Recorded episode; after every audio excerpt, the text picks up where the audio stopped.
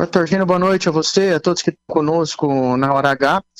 Veja, é, essa nova variante, a variante Ômicron, ganhou uma grande força de circulação entre as pessoas. Podemos ver o efeito dela na Europa, também nos Estados Unidos, com outras variantes Ômicron, e agora surgindo aqui no Brasil, tendo uma grande capacidade de escapar do efeito primeiro de proteção das vacinas, que seria evitar que, uma vez em contato com o novo coronavírus, as pessoas desenvolvessem sintomas gripais, como dor de garganta, como tosse, como dor no corpo. Então, esses sintomas têm acontecido com mais frequência. É importante lembrar que as pessoas que estão vacinadas adequadamente não fazem quadros moderados e graves, mesmo com essa nova variante. Os quadros moderados e graves têm sido vistos e têm acontecido com as pessoas que estão com os esquemas de vacina incompletos ou então que não se vacinaram até aqui. Mas, de qualquer forma, essa nova variante tem sim gerado maiores casos de gripe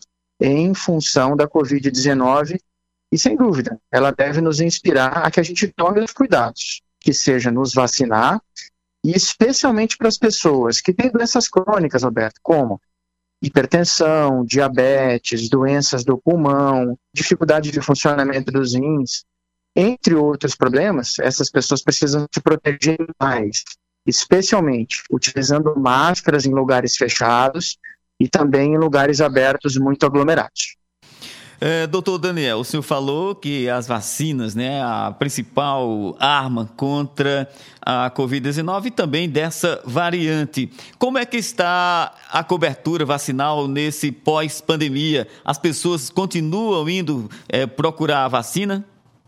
Os adultos com 18 anos ou mais têm uma cobertura vacinal bastante satisfatória no país. Hoje, a nossa maior preocupação estão com as crianças entre 6 meses e 5 anos. É fato que entre 3 e 5 anos nós já começamos há algum tempo a vacinação dessas crianças e nesse momento já é desejável que elas tenham pelo menos duas doses de vacina.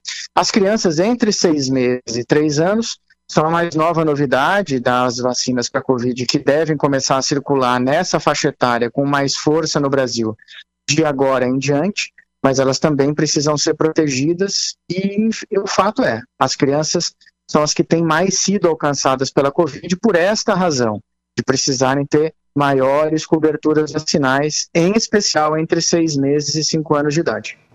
É, doutor Daniel, tem a relato de que não ainda está disponível a segunda dose de reforço para o público abaixo de 30 anos.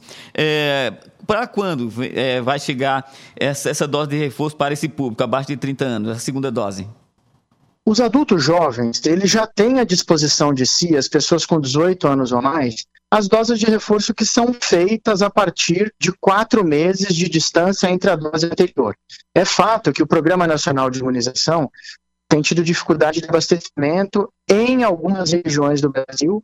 Agora é momento para que o Programa Nacional de Imunização do Ministério da Saúde faça ajuste dos seus estoques para garantir as coberturas de todas as faixas etárias. Muito obrigado pela atenção com o portal Mais PB e o programa Hora H e sucesso. Sempre à disposição. Um grande abraço. Até a próxima.